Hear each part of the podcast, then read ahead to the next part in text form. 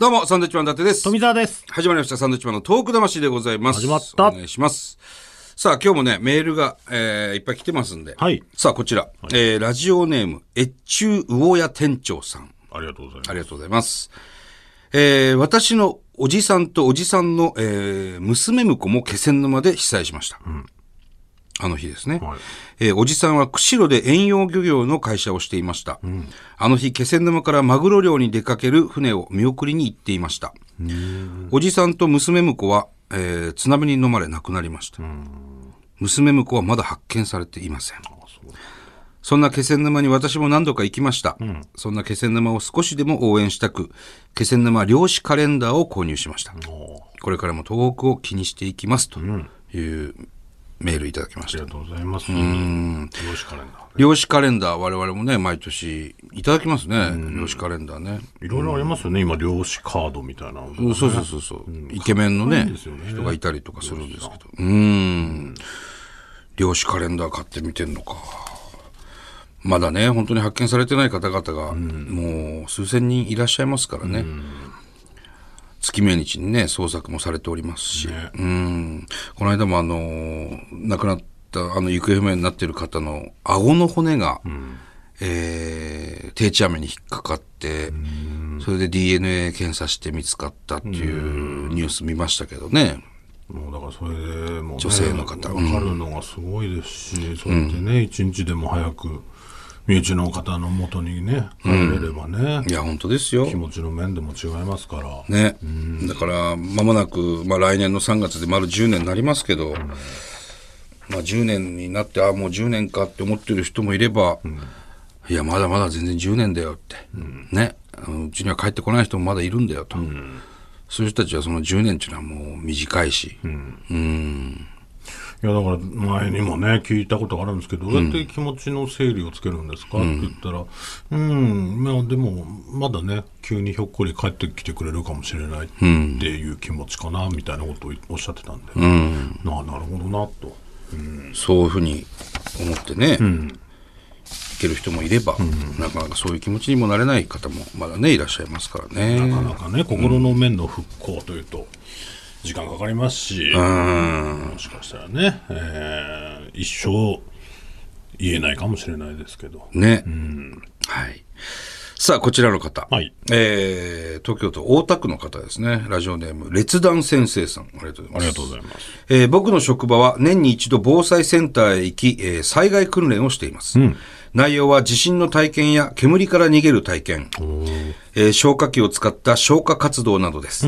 最後に阪神・淡路大震災の映像を見るのですが、えー僕は兵庫県出身で震災を経験したので見るのがとても辛いです。そうかしかし毎日を過ごす中で忘れてしまったり、意識が薄れてしまうのを防ぐために必要なことだと思っています。いつか必ず来ると言われている南海トラフ巨大地震に向け、えーその日は防災グッズのチェックや、えー保存食の期限のチェックを行っております。自分は大丈夫と思わないことが大事なのかなと思います。そうですねしっかりしてますね。ねまあまあそういう、この方は兵庫県出身で、いろいろこう経験があるから、特に思うんでしょうけどね。そうだからなんか、津波とかね地震とか経験するとああのすぐ高いところ逃げなきゃとかはわかるんですけど、マンション住んでると、はい。その火災はどうなんだろうってすごく。不安ではありますよね。どういう動きしたらいいんだろうっていうのが分かんないから。ましたよね。高層マンションとかだとね、難しいよね。で火事なんていうのはその学校、通ってた頃は避難訓練したり、消火器の使い方とかやってたけど、ああいうのもちゃんとやっときゃよかったなと思ってさ。思いますよ。だらだらだらだら避難訓練なんかも俺らも喋りながらやってました、昔。で高校時代はね消火器じゃあやりたい人っつって出てって友達にかけたりしてたんでね、うん終わってんな、本当に。終わってますよ、それは。お互いに掛け合って真っ白になったりね、ふざけてたから。ちゃんとやらないといけないですよ。よくないわと思ってね。そういう意味で言うとな、この間もまた話したかもしれないけど、その岩手の釜石にロケ行った時、去年か、はい。たまたま釜石の小学校の避難訓練に僕らね、ちょうど見た、見たんですよね。うん、サイレンが鳴るからどうしたんだろうなと思って見たら、ちょうどその小学校が避難訓練してて、ほんでもう低学年でしょうね。ちっちゃかったから、もう全力でその校舎から走ってね、その校庭に向かっているのを見て、まあ頭巾かなんかかぶってねあやっぱすごいなと思いました。まあきっとその子たちは震災経験してないぐらいの低学年でしたけど、うん、ちゃんとやってんな、これ、釜石被災地だなと思いましたよ。釜石の奇跡っていうのがありましたからね、あの東日本大震災でも。だからしっかりそういうのをね、やっぱ子供の頃からやっとかないと動けないよね。そうそうそう。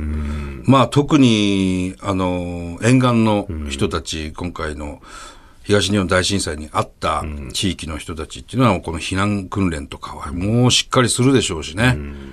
ああまあだから内陸の学校なんかもね、避難訓練、まあ仙台市内でもあったしね、僕らもね。まあどこでもね、やってはいるでしょうけど、だからその、津波に対して逃げるみたいなのって、その、東京でもまあ海はあるわけで、そういうとこはやってるのかなとかね。まあだからこれからその震災10年目に丸10年ということで結構いろいろそういう3月11日に向けてね、いろんなテレビ番組とか、そういう災害ものっていうのが結構あると思うんですよ、正直。ちょっと見てほしいなと思いますね。そうですもう一ね。回気をこう改めるというかね、うん、いろいろ思い出して、で自分の小さい子供に伝えたりとかする機会になってほしいなと思いますけど。そうですね、防災グッズなんかもね、今いろいろ出てますから、そうそう便利なこれいいですよみたいなのあったら教えてほしいですね。うん。まあ、買うかどうかはちょっとわかんないですけど買えよ。いいですって言われたら。それは情報としてね。情報としてね情報として入れたいですね、はいそれはね。はい。たくさんのメールお待ちしております。はい。はがきの方は郵便番号100-8439日本放送サンドイッチマンのトーク魂まで。はいメールの方はサンドアットマーク 1242.com です。はい。それではまた来週です。バイビーさよなら。